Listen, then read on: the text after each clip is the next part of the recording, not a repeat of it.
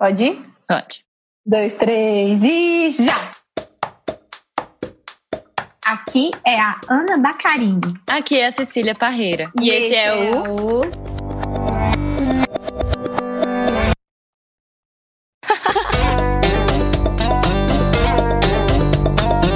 Tempo de ócio. Convida Grita Projeto. Grita Projeto. Alô,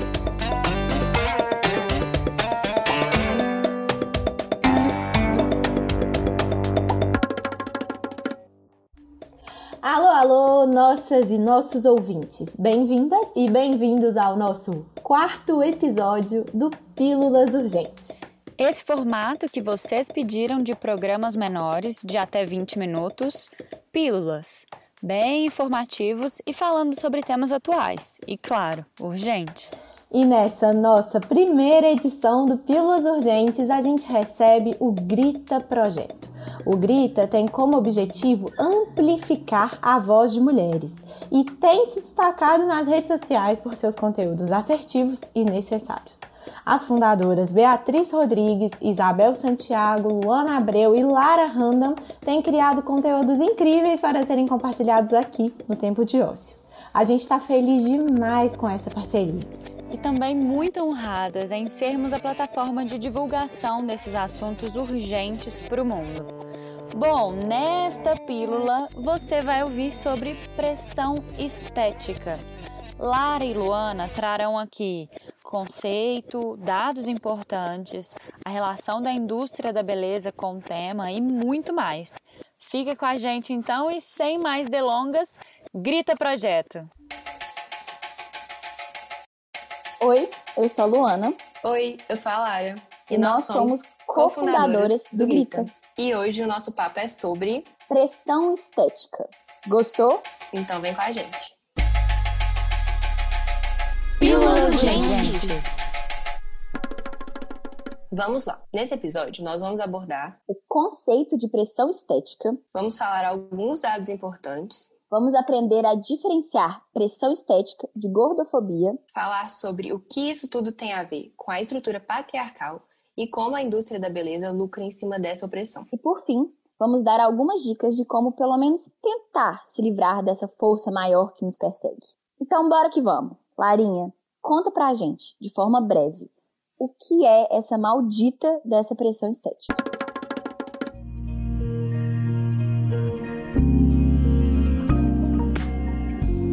Pressão estética é a imposição de um padrão de beleza inalcançável, que deixa todas nós numa constante insatisfação com a nossa aparência. Então, para resumir, todas nós, desde muito novas, somos submetidas a uma pressão para alcançar esse padrão de beleza, que foi idealizado pela sociedade e é difundido em massa pela mídia. E mesmo sem entender, a gente sente que precisa se aproximar dessa imagem idealizada, que é considerada bela e perfeita. E sentimos que o nosso corpo e a nossa aparência nunca vão ser suficientes se não nos encaixarmos nesse padrão. O grande problema é que esse padrão não existe. Pois é, como você disse, é inalcançável. E o mais assustador disso tudo é o tanto que está presente na nossa vida, né? E como que afeta não só a nossa saúde mental, como falamos no terceiro episódio do Pílulas Urgentes, sobre saúde mental das mulheres, como também o físico. O Brasil é o país que mais realiza cirurgias plásticas no mundo. De acordo com uma pesquisa divulgada em dezembro de 2019 pela Sociedade Internacional de Cirurgia Plástica Estética, no ano de 2018, o Brasil registrou a realização de mais de um milhão de cirurgias plásticas, além de 970 mil procedimentos estéticos não cirúrgicos. E os procedimentos mais procurados são o silicone e a lipoaspiração. Tudo isso para alcançar o famoso corpo violão estigmatizado da mulher brasileira. O que assusta também é a quantidade de adolescentes que se submetem a esses procedimentos, né? Nossa, total, os dados são assim chocantes. Olha só, segundo a Sociedade Brasileira de Cirurgia Plástica, nos últimos 10 anos houve um aumento de 141% no número de procedimentos entre jovens de 13 a 18 anos. Em 2016, foram feitas quase 1 milhão e 500 mil cirurgias plásticas estéticas ou reparadoras em solo nacional, das quais quase 7% foram em pacientes com até 18 anos, o que equivale a praticamente 100 mil procedimentos. Isso Sem nem falar na quantidade de jovens adolescentes que sofrem com distúrbios alimentares, se privam de comer, praticam bulimia e até se exaustam de tanto fazer exercícios para ficar com aquele corpo das blogueiras. Não faz sentido na minha cabeça como que a gente normalizou meninas menores de 18 anos insatisfeitas com seus corpos que ainda estão em formação, que estão se machucando para alcançar um ideal irreal. Não faz sentido nenhum mesmo. É muito triste que desde novas a gente tenha que lidar com toda essa pressão. E isso faz com que a gente não consiga olhar para o nosso corpo com amor, né? Exatamente.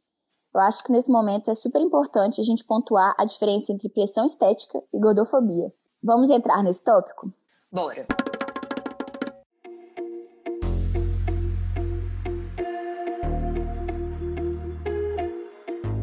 Até agora, nós conversamos muito sobre pressão estética, que causa insatisfação com a nossa aparência e que atinge todas nós mulheres, independente do formato dos nossos corpos. Mas é importante pontuar que a pressão estética é bem diferente da gordofobia.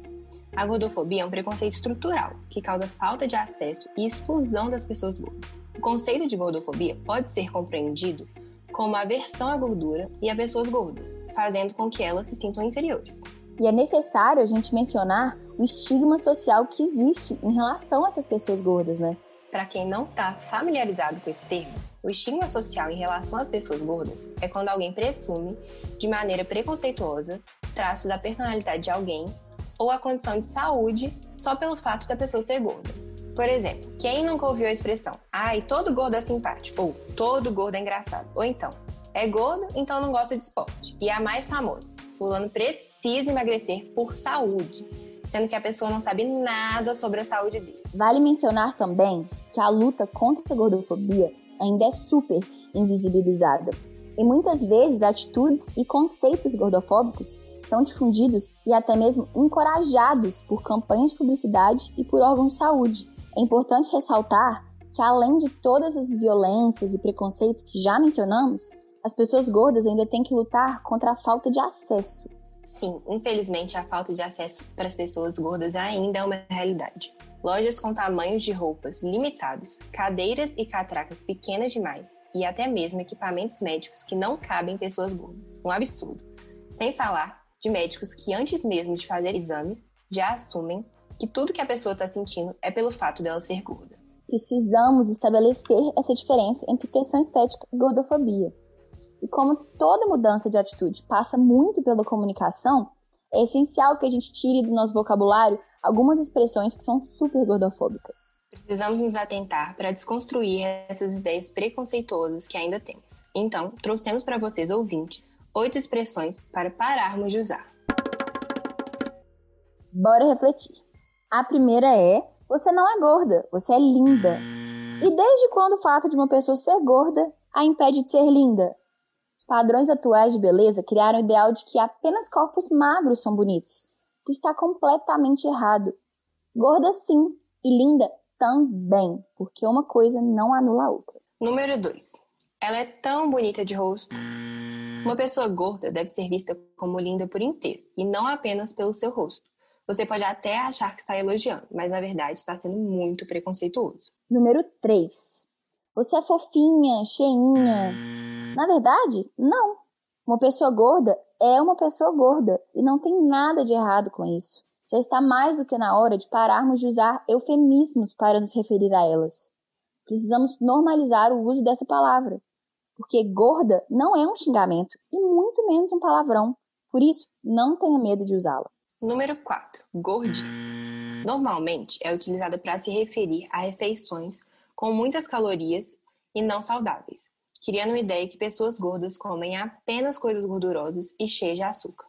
Não necessariamente um corpo gordo está relacionado com a alimentação. E tem também aquela expressão: gordo só faz gordice, criando um estereótipo pejorativo em relação às pessoas gordas. Número 5. Olho gordo. Esse termo se refere a algo ruim e associa isso à palavra gordo. Em vez disso, você pode simplesmente substituí-la pela palavra inveja. Número 6. Você devia cuidar mais da sua saúde. Não é porque alguém é gordo que essa pessoa não é saudável.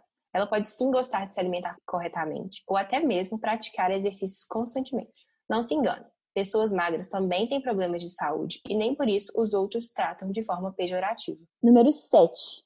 Nossa, como eu estou gorda. Eu uso essa demais, credo.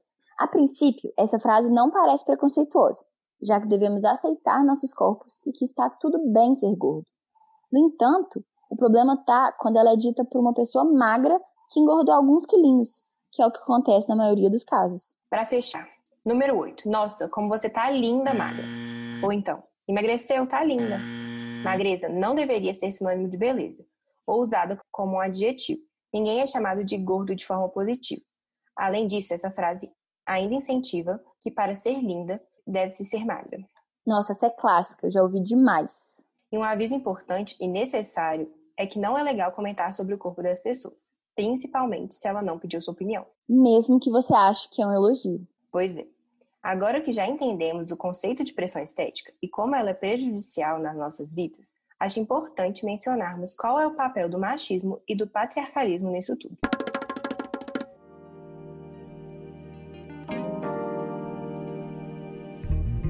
Então, bora entrar no nosso próximo tópico: como a construção de padrões favorece a estrutura patriarcal da sociedade.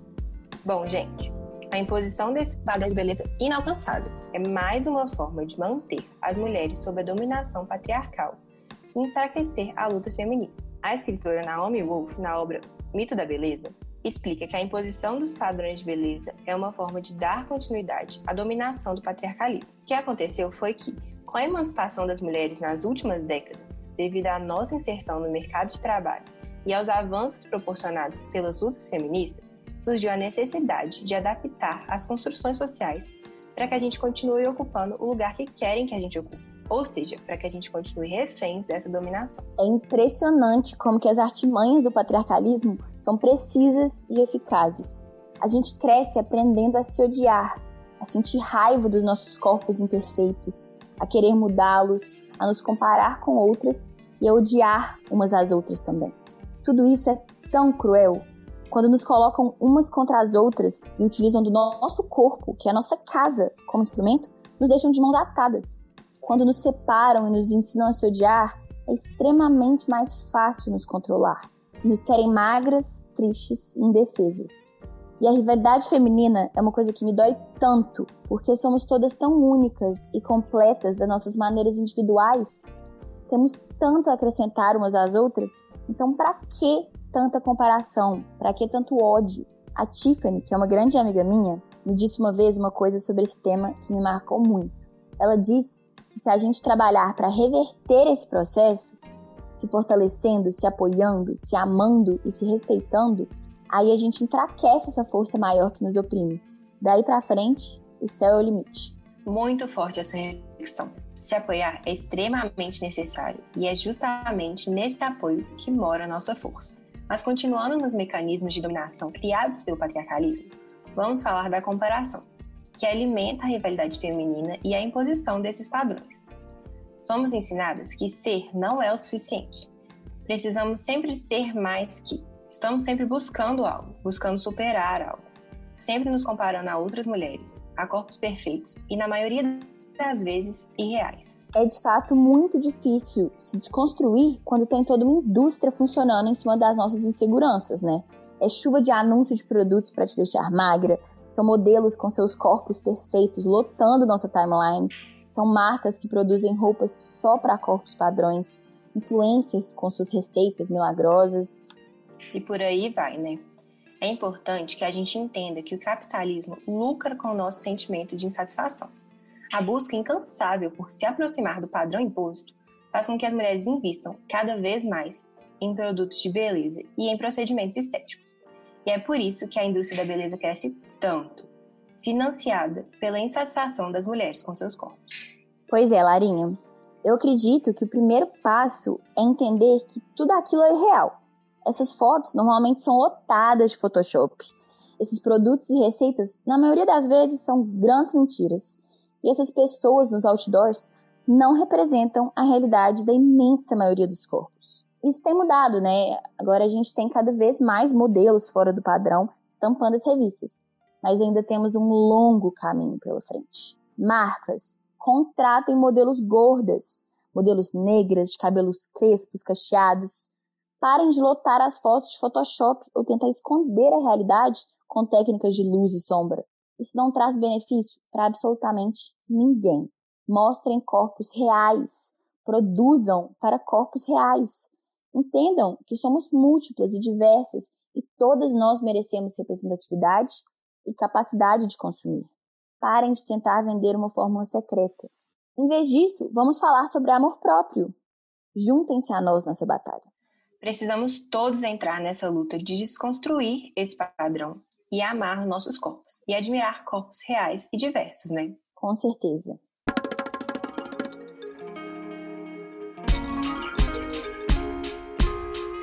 E depois de entender o quanto é importante amar nossos corpos e lutar contra a pressão estética, como ir contra tudo isso e se amar? Olha, Luz, libertar da pressão estética não é um processo fácil e muito menos linear. São altos e baixos, dias ruins e dias bons. Existem recaídas e tá tudo bem, sabe? Mas eu vou falar um pouco do que funcionou para mim. Primeiro de tudo, terapia. Se você puder, procure a ajuda de um profissional para te ajudar nesse processo. Nossa, terapia é tudo na minha vida. Sim, e é super importante. Além da terapia, é interessante estudarmos e consumirmos conteúdo sobre o tema. Entender a estrutura em que estamos inseridas facilita o processo de desconstrução, porque paramos de nos culpar e de ver sentido nessa cobrança quando entendemos que é tudo uma construção justamente para nos manter insatisfeitas e sob a dominação patriarcal. Outra coisa que ajuda muito é seguir mulheres com corpos reais e diversos nas redes sociais. Há uns anos atrás, eu percebi que eu só seguia mulheres com o mesmo corpo e com o mesmo estilo de vida. Magras, super malhadas, com alimentação super restrita e que faziam vários treinos por dia. Isso é super nocivo, porque fortalece a comparação e os sentimentos de insatisfação e insuficiência aumentam. Nossa, essas dicas são super importantes, Larinha. Desconstruir esses padrões é essencial. E eu, pelo menos, procuro segui-las ao máximo no meu dia a dia. E vamos juntas nessa luta. Bom, gente, esse foi o episódio de hoje. Eu espero que vocês tenham gostado. E que tenha dado pra gente refletir bastante sobre pressão estética, gordofobia e imposição de padrões. Faz download, curte, compartilha, manda pras amigas, enfim. Ajuda a gente da forma que você puder. E se você ainda não segue o Tempo de Ócio, vai lá seguir, porque você tá dando bobeira. Só conteúdo incrível. E segue o Grita também, né? Opa, hora do merchan então. Sai daqui e já vai direto lá no arroba Grita Projeto no Instagram. Um beijo enorme e muito obrigada por escutarem tudo. Um beijão e nos vemos no próximo Pílulas Urgentes. Esse episódio especialmente passou rápido demais. Mas logo, logo a gente tem mais. Fiquem ligadas e ligados que ainda temos muitas pautas incríveis assim, para a gente poder pôr na roda para conversar, refletir e partir para ação. Lara e Luana nos apresentaram com muita excelência vários dados importantes sobre a pressão estética. Esse é um assunto que vem sendo cada vez mais discutido e a abordagem dessas gritters foi muito esclarecedora. Mais uma vez, Cissa e eu temos a honra de podermos contar com essa parceria com o Grita, que vem trazendo todos esses temas complexos sempre com uma pitada de leveza e bom humor. E você, ouvinte, gostou? Compartilha com seus amigos e amigas que isso faz toda a diferença. E é uma forma de valorizar nosso trabalho e esse conteúdo que produzimos com tanto carinho junto com o Grita Projeto. Um beijo a todos! Nossa conversa continua em arroba Tempo de Ócio e arroba Grita Projeto. Até a próxima, gente! Vamos entrar nesse tópico? Vamos entrar nesse tópico? Não, calma aí que seja trópico, toda hora eu falo trópico. Você ouviu uma edição fonohouse.com.